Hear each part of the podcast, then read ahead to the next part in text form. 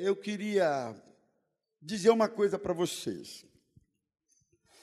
Normalmente, quando a gente traz uma mensagem para a igreja, pelo menos a, na minha percepção, não vou teologizar isso que eu vou falar agora, mas é uma questão de percepção, um pouquinho de experiência e tal.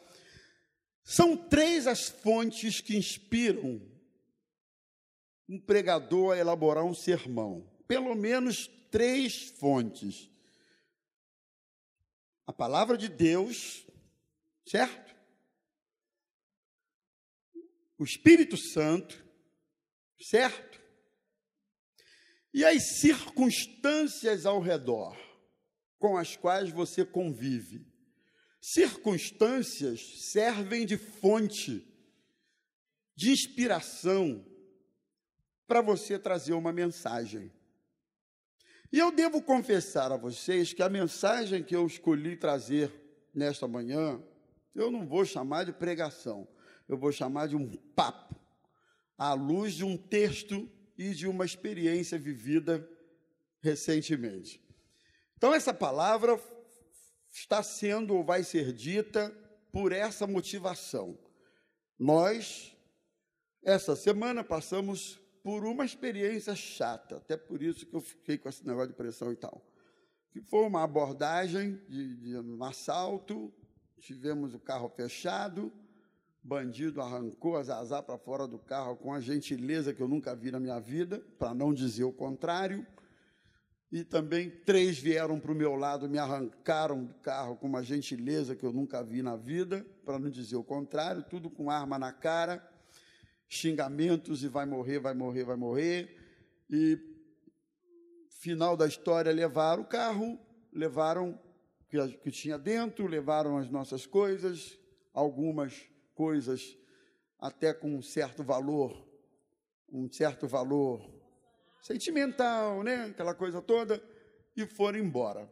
Essa situação talvez não tenha durado dois minutos, foi quase na esquina da nossa casa talvez não tenha durado isso, dois eternos minutos, porque cada minuto tem 60 segundos, mas a sensação e a percepção desses 60 segundos, meu amigo, vai depender do que você está vivendo nele, do que você está passando nesse minuto. Ele pode ter uma impressão que está durando horas ou de que realmente passou muito rápido. Então, a nossa impressão nessa dinâmica toda foi que o tempo durou muito mais do que durou. Aquela angústia de sair de dentro do carro e deixar essa turma ir embora. Só que isso eu vou confessar para vocês, eu, eu, não é a primeira vez que eu vivo essa experiência como cidadão morador do Rio de Janeiro né, já vivi algumas vezes, como eu tenho certeza que muitos de vocês já viveram. Só por curiosidade, alguém já passou por isso? Alguém já? Ah, um monte de gente, um monte de gente. Desse nível, a Osaí nunca tinha passado, né? Foi a primeira vez, e, enfim. O fato é que isso mexeu com a gente, de certa forma, por um, algumas razões, um pouco mais de, cujos detalhes não vêm muito ao caso, mexeu, mexeu um pouco. Você querendo ou não, você, você se sente um nada, você se sente exposto. É, é, ninguém se machucou, ninguém se feriu, mas parece que o cérebro manda para o corpo uma mensagem de morte. Parece que o cérebro manda para o ser uma mensagem que, em que você viveu um nível de estresse, um nível de tensão agudo e repentino. Isso refletiu um pouquinho nos últimos dois, três dias lá em casa, sem contar aqueles transtornos de documento que vai embora, de, de, coisas pessoais, de cartão, aquela coisa toda, que a gente já tomou as providências todas. Por causa disso, ou em função disso, ou inspirado por isso, motivado por isso, eu me lembrei dessa mensagem e eu quero trazer, conversar com vocês, que tem a ver com a vida de Abraão. Tem a ver com, com esse homem que, dentre os personagens da Bíblia, talvez Abraão seja um dos mais notáveis de toda a Escritura, não só do Antigo, mas do Novo Testamento também. Abraão foi chamado pai da fé. Abraão foi chamado amigo de Deus. A, a respeito de quem Deus chegou a dizer: Faria eu alguma coisa sem antes revelar o meu filho? Então, olha que nível de, de intimidade, que nível de, de relacionamento com Deus. Abraão recebeu uma ordem de Deus, Gênesis capítulo 12. Não é esse o texto original, só escuta por enquanto.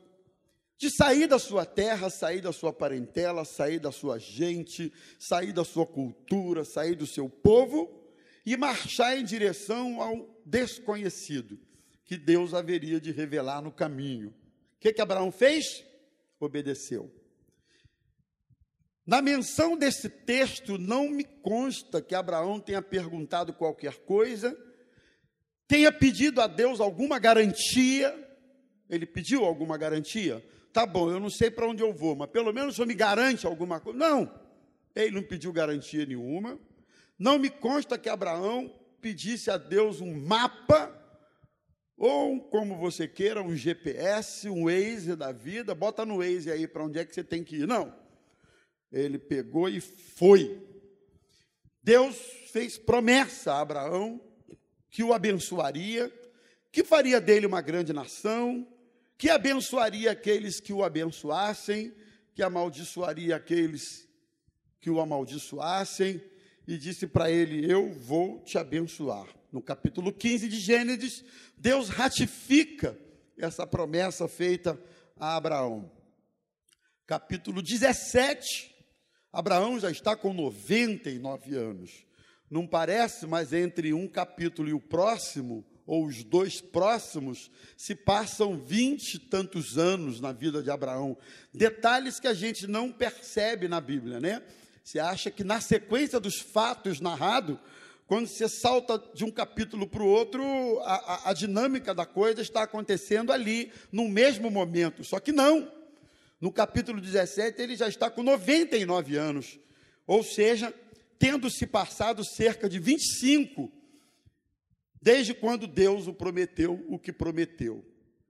99 anos, Talvez algumas perguntas tenham surgido no coração desse homem. Será que realmente Deus vai cumprir o que ele prometeu?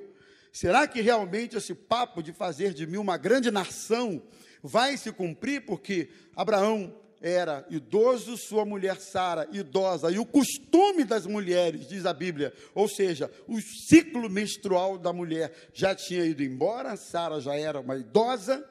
Será possível que Deus vai cumprir aquilo que ele prometeu na minha vida. Aí você chega no capítulo 18, o anjo, ou três anjos aparecem a Abraão e ratificam a promessa. Sendo que dessa vez, alguém se lembra do detalhe?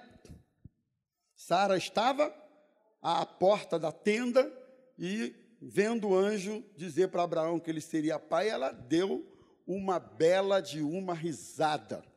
E o, talvez você também risse, talvez também eu também achasse aquilo a piada do ano.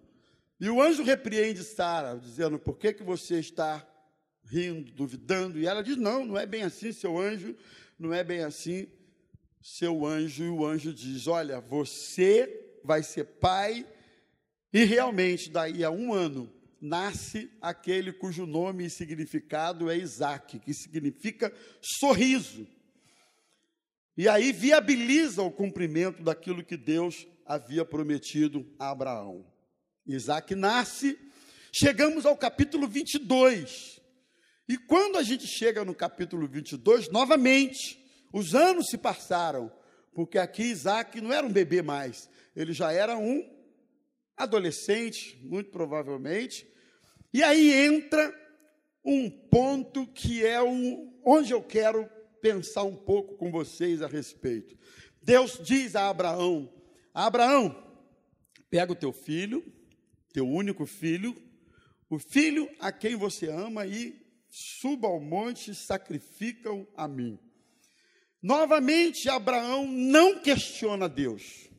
Não me consta que, ao ser solicitado que sacrificasse o filho, Abraão dissesse para Deus: como assim? O senhor prometeu fazer de mim uma grande nação? O senhor prometeu o filho? A promessa desse filho se cumpre, a promessa de fazer uma grande nação está em curso. Agora o senhor vem me pedir que eu sacrifique o filho? Ele não faz qualquer tipo de ponderação. Ele pega o garoto, quieto, há quem diga que ele saiu bem na madruga para que Sara não visse, porque se Sara vê e pergunta onde ele vai, e ele diz que está indo para o morro sacrificar o filho, ela ia tampar em cima dele, velha que fosse, avançada em dias que fosse, mas não ia rolar essa obediência mesmo. Isso foi coisa de pai maluco, no bom sentido da expressão, obedecendo à voz do seu Senhor. E no meio do caminho, já já em direção a executar o que Deus havia mandado. Aí vem o texto que eu quero ler, que é Gênesis 22, 8. E disse Abraão, quando Isaac pergunta para ele, papai, estavam a caminho do sacrifício, aqui está os artefatos para o sacrifício. Aqui estão as lenhas, aqui está o cutelo, aqui está tudo que precisa, sei lá, álcool, carvão, é, aqui está o que precisa para sacrificar. Mas e o cordeiro, que há de ser sacrificado, onde é que ele está? E Abraão responde para Isaac: O que que vocês se lembram que ele respondeu, hein? Deus proverá para si o cordeiro. Deus proverá para si o cordeiro. E realmente, quando Abraão vai sacrificar o filho, o Senhor aparece numa voz e diz: Não, Abraão, não faça isso. Eu sei que você me ama. E aí ele escuta um cabritinho berrando, berrando por perto, e ele pega aquele cabritinho, imola, sacrifica, e assim cumpre o que Deus havia pedido a ele. Em cima dessa narrativa, eu quero fazer uma pergunta para vocês, e é uma retórica, porque na sequência eu respondo com o esboço. Pena que eu fiz o PowerPoint, mas mais uma vez ele ficou em casa, no pendrive. Eu estou ficando velho. Se eu não botar uma plaquinha, um negócio em algum lugar, eu esqueci. Quando eu vinha chegando aqui, eu falei, esqueci o pendrive. Então não tem esboço, mas depois, se você quiser, eu passo. A pergunta que surge é: Abraão deu demonstrações de fidelidade a Deus? Desde o início, quando eu narrei para vocês, até esse momento, o que, que vocês acham? Deu demonstrações de fidelidade? Galeria, acha que sim? Lado esquerdo, aqui embaixo. Ele deu demonstração? Eu acho que deu. O cara sai de casa, larga parente, larga família, larga não sei o quê, larga. É, vai embora para um lugar que ele não conhecia. Aí Deus promete um negócio a ele, assim, que o tempo foi passando, ele não até aí nada e tal. Daí a promessa se cumpre, Deus pede a esse filho, pede a Abraão esse filho em sacrifício. Mais uma vez, ele está a caminho da obediência, sem questionar nada a Deus, Abraão, irmãos, eu acho que era daquele tipo de pessoa que, olhando e analisando tecnicamente, a gente poderia dizer assim: Abraão não precisava provar mais nada para ninguém. Precisava? Eu acho que não. Porque o nível de obediência, o nível de fidelidade, o nível de entrega, o nível de resiliência de Abraão é, foram tão grandes, foram tão, foram tão visíveis, que alguém poderia dizer: não, Deus, poxa, Deus não precisava mais pôr Abraão à prova. No entanto, pôs. No entanto, provou. E isso me remete a uma pergunta: por que é que pessoas como você, como vocês, como eu, como Tiaguinho, como pastora Raquel, como Zazá, como Dinéia, como é, como Elcio, como... por que que pessoas como nós, não usando a história de Abraão ou o que ele fez como referência, porque não dá para comparar, mas guardadas as proporções, por que é que pessoas fiéis a Deus, como a igreja aqui, são colocadas à prova, mesmo demonstrando, vivenciando uma vida de sinceridade, de fidelidade, de entrega. Deus põe à prova. Talvez alguns possam até estar carregando isso na sua mente. Caramba, eu estou sendo fiel, porque é que Deus permite a aprovação?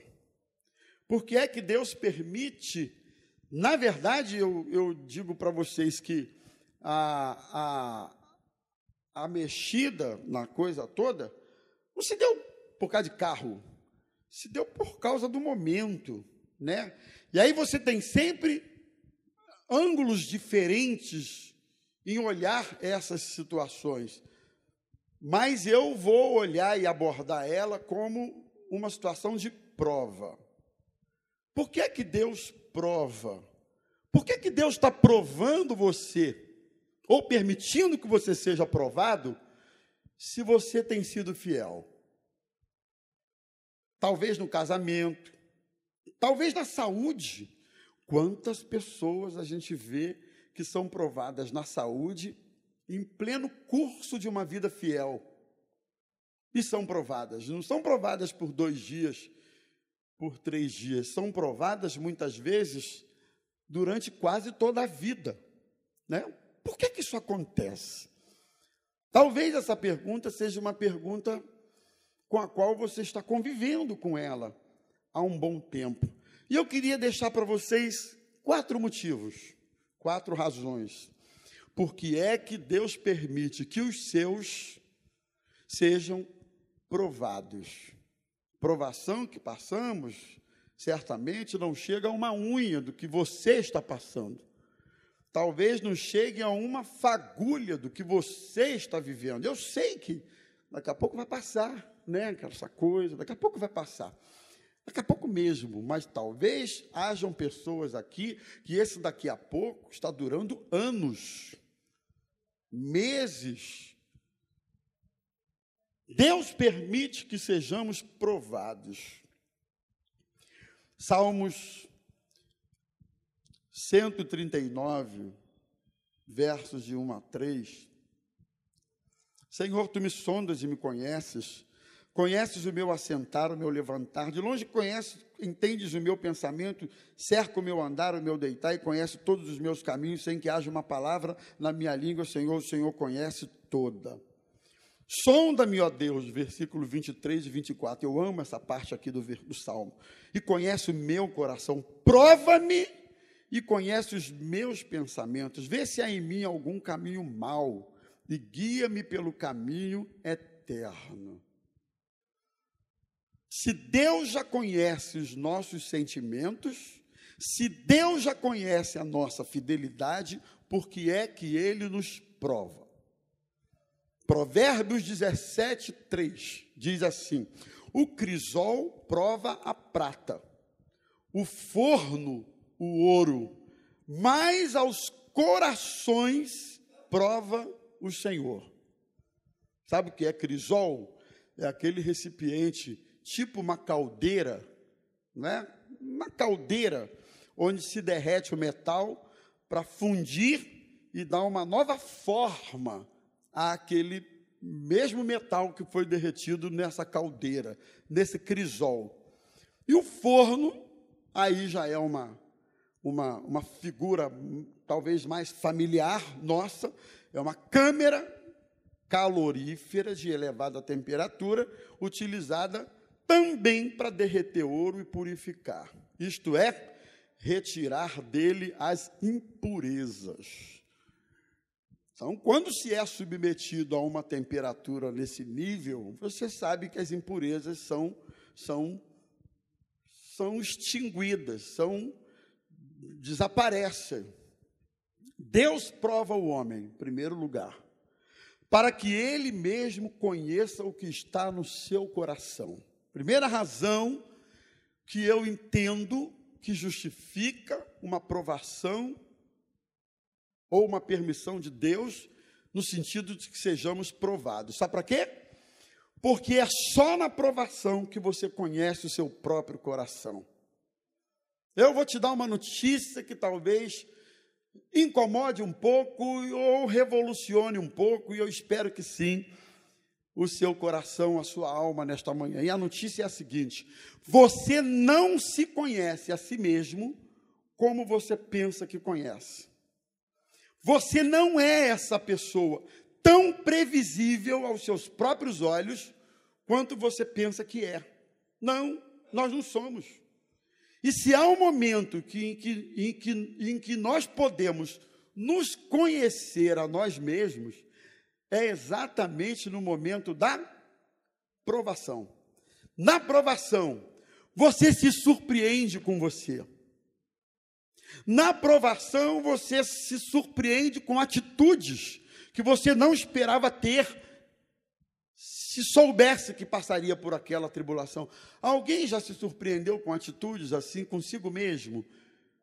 Você viveu um momento que você disse assim: se um dia eu vivesse esse troço, eu ia ser agressivo, eu ia devolver com o mesmo troco. Se eu passasse por isso assim, assim, se eu ouvisse esse ou aquele desaforo, se Fulano fizesse comigo o que eu estou vendo alguém fazer com alguém, ah, eu ia ter essa e essa reação e de repente você protagoniza uma cena parecida e a tua reação é completamente diferente, às vezes positivamente falando. Outras vezes a gente tem reações completamente imprevisíveis e improváveis negativamente falando. Isso nas circunstâncias da vida. Nós só vamos conhecer quem de fato somos quando formos depurados na caldeira no crisol e passarmos pelo forno, eu não estou aí, aí agora dizendo que esse negócio que a gente viu chegou a ser forno ou caldeira de crisol. Não, menos também. Pelo menos é o nosso, nosso entendimento. Mas tem gente passando pela caldeira do crisol. Tem gente passando pelo forno da provação. E quando você passa pelo forno da provação, você de repente se surpreende. E eu acho que há um cara na Bíblia que se surpreendeu quando provado. E ele havia cantado uma pedra que, se passasse por tal situação, teria tal reação. Esse cara foi Pedro, né? Quando perguntaram lá se eh, ele, eh, acerca de querer deixar Jesus, Pedro disse assim, com os próprios colegas do colegiado apostólico, ainda que essa turma toda te abandone, eu vou contigo até a morte, Jesus. Foi nada. E Jesus disse: Tu não vai mesmo, cara. Você, antes que o galo cante, você vai me negar três vezes. E de fato, Pedro negou Jesus três vezes, quando simplesmente perguntado se era um deles. Eu nem sei se eu poderia chamar essa dinâmica que aconteceu com Pedro de provação, mas o fato é que Pedro prometeu a Jesus uma coisa, garantiu a Jesus uma coisa, ou uma reação que teria, no entanto, ele teve outra completamente diferente. Então, se Deus está provando você, ou permitindo que você seja aprovado, entenda, isso vai permitir com que você conheça melhor quem você é.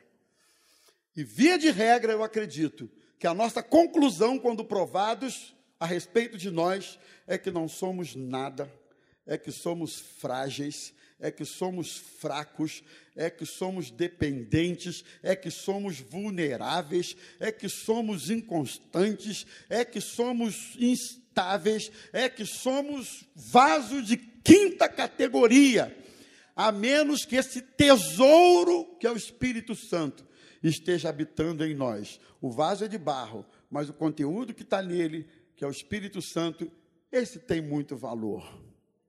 Mas na provação, você descobre quem você é. Na provação, você se apercebe acerca da sua própria vida, da sua própria, da sua própria, do, do próprio calibre, da própria densidade de comprometimento, de estabilidade e de fidelidade a Deus. A aprovação nos permite enxergar isso aí. Abraão, quando provado, mostrou que tinha disposição para obedecer a Deus. Alguns, na aprovação, potencializam coisas que eles nem sabiam que se potencializariam diante de determinadas circunstâncias. Às vezes você pensa assim, não, se isso acontecesse comigo, eu acho que eu não ia conseguir ser fiel, não, não ia mesmo, acho que eu ia chutar o balde. E não chuta. Fica firme. Às vezes você diz assim: ah, se isso acontecesse comigo, é ruim, eu ia ficar firme. Às vezes não fica, chuta o balde. Abraão mostrou fidelidade, mostrou obediência, mostrou que sabia discernir quando era a voz de Deus que estava falando ou quando era o seu próprio coração. Isso aí é uma outra, uma outra situação que nos desafia o tempo todo. Quando é que é Deus? Quando é que é o coração? E quando é que é o diabo? São três as fontes que se manifestam e que muitas vezes a gente fica nessa, nessa, nessa, como é que fala? Né? Nesse conflito. É Deus? É o diabo? É o meu coração? Alguém já se viu nesse conflito aí? Essa coisa parece que batida num liquidificador, que ela se mistura de tal forma que você não sabe no final quem é quem. Então, discernir as coisas na hora da aprovação é fundamental, para que também o tempo da aprovação não vá além do que de fato precisa ir e do que de fato Deus quer que vá. Não discernir as coisas na hora da aprovação potencializa o tempo de duração ou abrevia esse tempo de duração, né? Você conta na tua vida que quando a coisa apertou, eu acho que eu posso falar essa particularidade, porque ele já falou isso lá no Meia várias vezes, mas teve uma hora que o pastor Tiago abriu assim a dispensa da casa dele, não tinha mais nada. Tinha lá uma farinha com. A Charlene falou uma vez, não tinha mais nada. Tinha comida. Imagina o que é isso para um pai de família. Não tem comida, uma filhinha, bebê pequena, não tem comida. Irmão, não sei aqui quem já passou por isso, mas. Aí ele disse assim: Quer saber? Vou pegar minha esposa, vou pegar minha filhinha e vou meter o pé para São Paulo. Lá eu tenho mercado de trabalho, lá eu tenho uns conhecidos aí, lá eu me viro e eu sei que lá a coisa vai ser melhor para mim. Num primeiro momento, nós conversávamos isso no carro vindo para cá, é, é do instinto de um pai de família.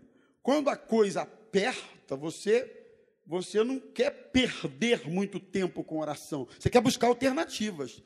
De repente, se todas falharem, você vai orar. Enquanto que deveria ser o contrário. Antes de tentar as alternativas, a gente deveria ver o que, que Deus quer. Mas eu entendo, porque eu faria o mesmo. Eu olharia assim e, e, e buscaria alternativa. Até que a coisa foi a coisa foi se desenhando, a coisa foi a coisa foi ganhando uma outra forma e ele entendeu assim, não, não, não. Um pastor ligou para ele de, de, São Paulo, não, não faça isso, Deus vai honrar você no Rio de Janeiro, não faz isso não. Aliás, esse pastor perdeu a esposa hoje, está enterrando a esposa hoje, a esposa faleceu, jovem ainda. Levantar as calças. Mas ele precisou discernir a voz de Deus para dizer assim: não, não, eu vou ficar no Rio. E realmente Deus tem honrado o pastor Tiago de maneira muito bonita. Então, o discernimento na hora da aprovação é fundamental. Abraão, então, obedeceu na hora da aprovação. Segundo, por que, que Deus prova? as pessoas em pleno curso da sua fidelidade, para que aprendamos a olhar e depender da sua providência. Por que, que Deus nos prova? para a gente aprender a olhar e saber que as coisas não estão no nosso controle o tempo todo. Eu quero confessar uma coisa para os irmãos, que eu acho que a maioria dos homens tem essa mesma sentimento, essa mesma postura. Eu, eu não lido, eu, eu lido com muita dificuldade quando alguma circunstância sai, nobre, do, do meu controle. Circunstância financeira, circunstância familiar, circunstância de relação de pai com filho. O meu filho mais velho tem 24 anos, o mais novo, 22.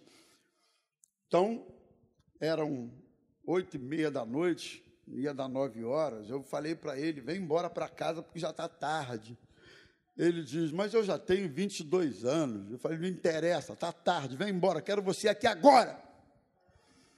Depois eu pedi perdão a ele. Eu falei: Ô filho, o papai foi um pouco demais. Ele é, né, pai? Ele aproveita também, pra, pedindo perdão, aproveita para descascar em cima, né? Porque eles aproveitam, né?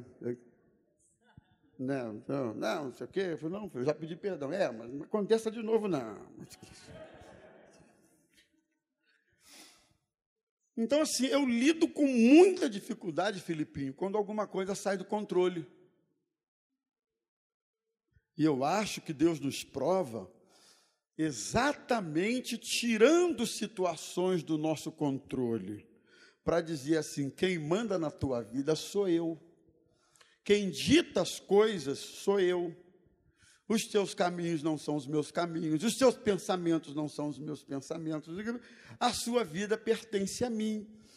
Então, Deus nos prova exatamente para que a gente aprenda a perder o controle de repente eu tive que entregar o controle de uma situação, porque ou eu entregava ou tomava um tiro na cara, para quatro bandidos que levaram. Mas com Jesus, quando você entrega o controle, ele só põe, ele só honra, ele abençoa, ele acrescenta, ele multiplica, ele agrega. Com Jesus, perder para Jesus, e aí o perder é entre aspas, é a melhor coisa que tem, porque a perca para Jesus significa a entrega do domínio, do comando, dos planos, dos alvos, das atitudes, daquilo que eu idealizo para a minha vida. Eu preciso dizer, Jesus, isso pertence ao Senhor. Toma. Você quer um conselho? Você está na aprovação? Entrega logo.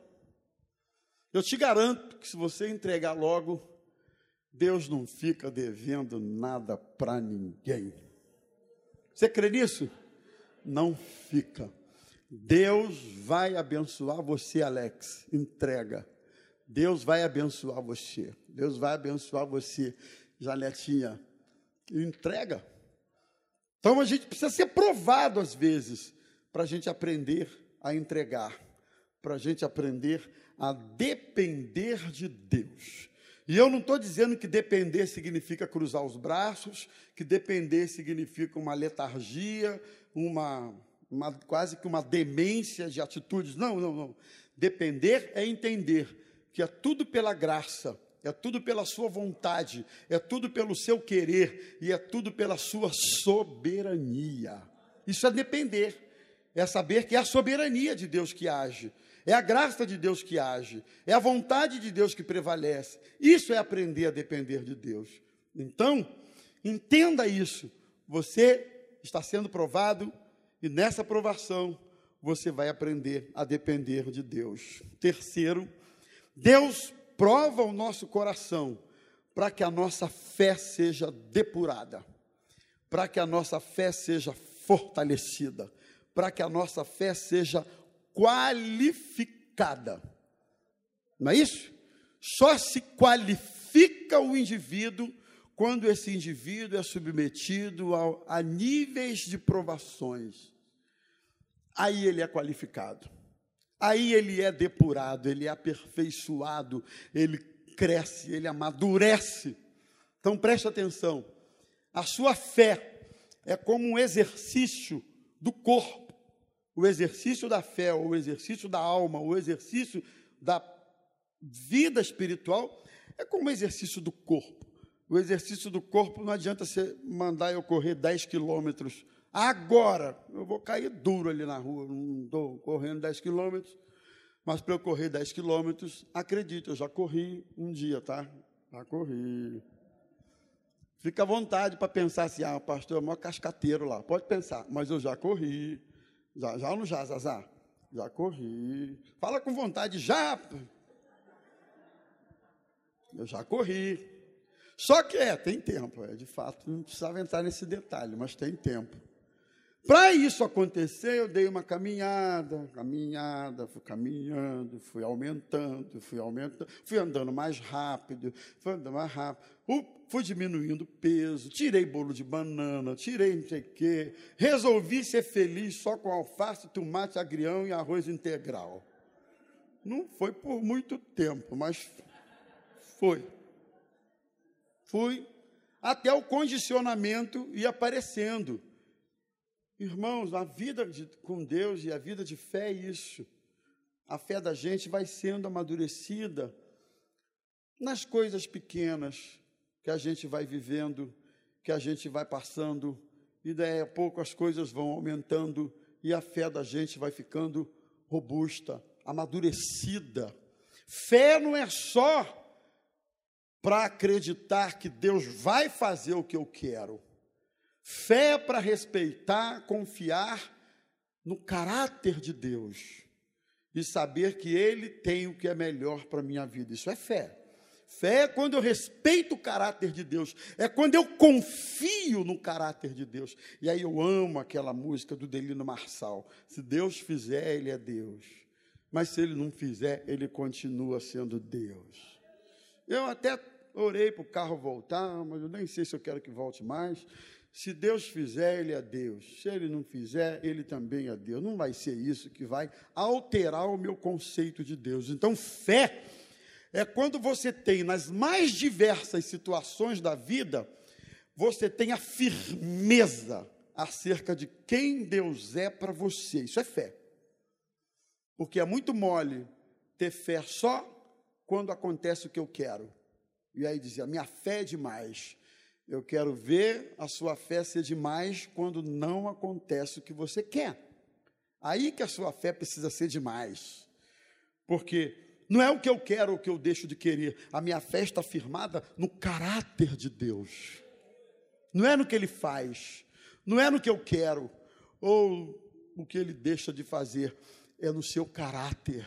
É, eu sei que esse Deus é santo, eu sei que esse Deus é poderoso. Eu sei que esse Deus é Senhor da minha vida. E Ele é Senhor da tua vida também. Então é fé, é tê-lo como Senhor absoluto da nossa vida. Haja o que houver, repito. Em último lugar, meus irmãos, que eu acho que eu já estou cansando vocês, Deus nos prova para que suas promessas se cumpram na nossa vida. Sim ou não? Suas promessas se cumpram na nossa vida. Às vezes, algumas promessas que Deus faz para nós, elas vão se cumprir por pura graça de Deus, sem que você mova uma unha para isso acontecer, não é? Graça de Deus. Ele, pô, abre as portas e e aí você é abençoado. O que, que você fez para isso? Nada. Qual é o esforço? Zero. Alguém já recebeu uma graça cujo esforço foi zero? Levanta a mão. Esforço zero. Olha lá, um monte de gente. Esforço zero. Deus abençoa. Você nem orou, você nem fez pacto, você nem jejuou. No máximo você esboçou um anelo de alma. E, e pronto nesse anelo de alma que só você sabe que ocorreu, ninguém mais, você nem falou para ninguém. Pouco tempo depois, Deus te abençoou. Mas outras vezes, a promessa de Deus se cumpre pela sua graça, mas também se cumpre com o nosso esforço, a nossa parte, com aquilo que nós precisamos fazer. Jesus ressuscitou Lázaro por graça. Mas para Lázaro sair de dentro daquele túmulo, ele disse assim: alguém tem que tirar essa pedra da frente.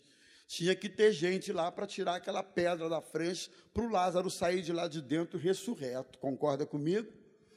Então não foi só a graça e a manifestação da sua soberania, foi também a parte humana a ser feita. Então, talvez essa provação seja exatamente o processo que Deus vai utilizar para depurar você e fazer com que as suas promessas se cumpram na sua vida. Para que em se cumprindo a promessa você não jogue fora, porque não te custou nada. Para alguns, Deus não pode dar algo que não custou nada, no sentido de esforço, porque Ele não valoriza. Da mesma forma que veio sem custar nada, vai embora, porque não custou nada. Aí sabe o que Deus faz? Provação. Ah, é? Quer conquistar alguma coisa? Vai ser na aprovação. Ah, é? Você está no caminho de um processo que vai culminar numa conquista, numa vitória? Provação. Ah, ah é? Vai para o ministério pastoral, vai isso? Provação. Hum? Ah, é? Vai alcançar degraus. Degraus ou degraus? Degraus, né? mais altos? Provação. E quer saber? A provação da vossa fé. Uma vez acontecida, ela, ela precisa gerar perseverança. Então, Deus está provando alguns, porque existem promessas em curso que estão prestes a se cumprir na sua vida. Não desista não retroceda, não esmoreça, não murmure e não fique perguntando muita coisa, apenas seja fiel a Deus. Que vai ser através dessas provações que as suas promessas se cumprirão na sua vida.